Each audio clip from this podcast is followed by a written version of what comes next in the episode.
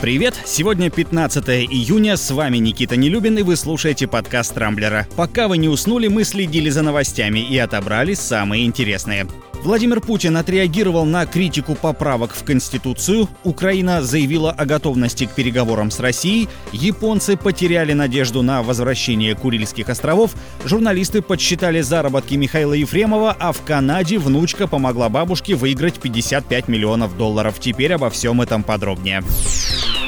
Сегодня самой обсуждаемой новостью на Рамблере стала реакция Владимира Путина на критику поправок в Конституцию со стороны КПРФ. Коммунисты заявили, что принятие изменений в основной закон страны приведет к появлению диктатуры. Президент удивился такой позиции. По его словам, ранее коммунисты всегда выступали за диктатуру пролетариата. Кроме того, Путин подчеркнул, что поправки лишают главу государства части полномочий, так что говорить о диктатуре в данном случае нелогично.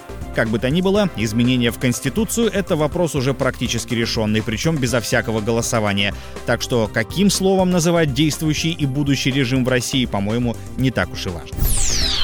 Пользователи Рамблера сегодня активно обсуждают заявление главы украинского МИДа Дмитрия Кулебы о том, что он готов к переговорам с российским коллегой Сергеем Лавровым по ситуации в Донбассе. Министр выразил надежду, что это поможет решить проблемы между Россией и Украиной и поспособствует деоккупации украинской территории и освобождению заключенных.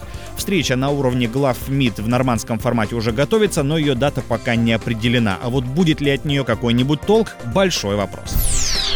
Тем временем японцы, кажется, окончательно распрощались с надеждой на возвращение Курильских островов. По крайней мере, такой вывод можно сделать из комментариев читателей одного из японских изданий. Там обратили внимание на выступление Владимира Путина по случаю Дня России, во время которого президент заявил, что для каждого жителя страны территории от Калининграда до Камчатки и Курильских островов являются родиной. По мнению простых японцев, Россия уже создала на Курилах базу для жизни своих граждан, и выгнать их оттуда невозможно. Правда, некоторые Некоторые опасаются, как бы родиной для России не стал еще и ближайший к Курилам остров Хоккайдо. Смертельное ДТП, которое произошло по вине актера Михаила Ефремова, уже вторую неделю продолжает оставаться одной из самых обсуждаемых тем.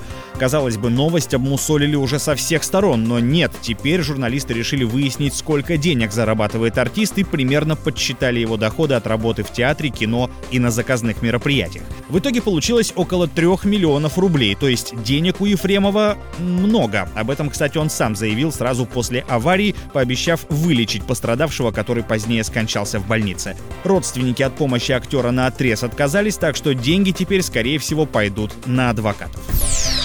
Но есть и хорошие новости. В Канаде внучка помогла бабушке выиграть в лотерею 55 миллионов долларов. На наши деньги это чуть меньше 3 миллиардов рублей. Пенсионерка из города Йеллоунайф еще в начале мая купила лотерейный билет, однако забыла проверить результаты игры, пока не пообщалась с внучкой. Та рассказала, что джекпот якобы сорвал кто-то из жителей города. Бабуля бросилась проверять выигрышную комбинацию и оказалось, что счастливый билет принадлежит именно ей. Денежный приз пенсионерка планирует потратить на помощь своей семье. Полагаю, заветных желаний теперь у них значительно прибавится.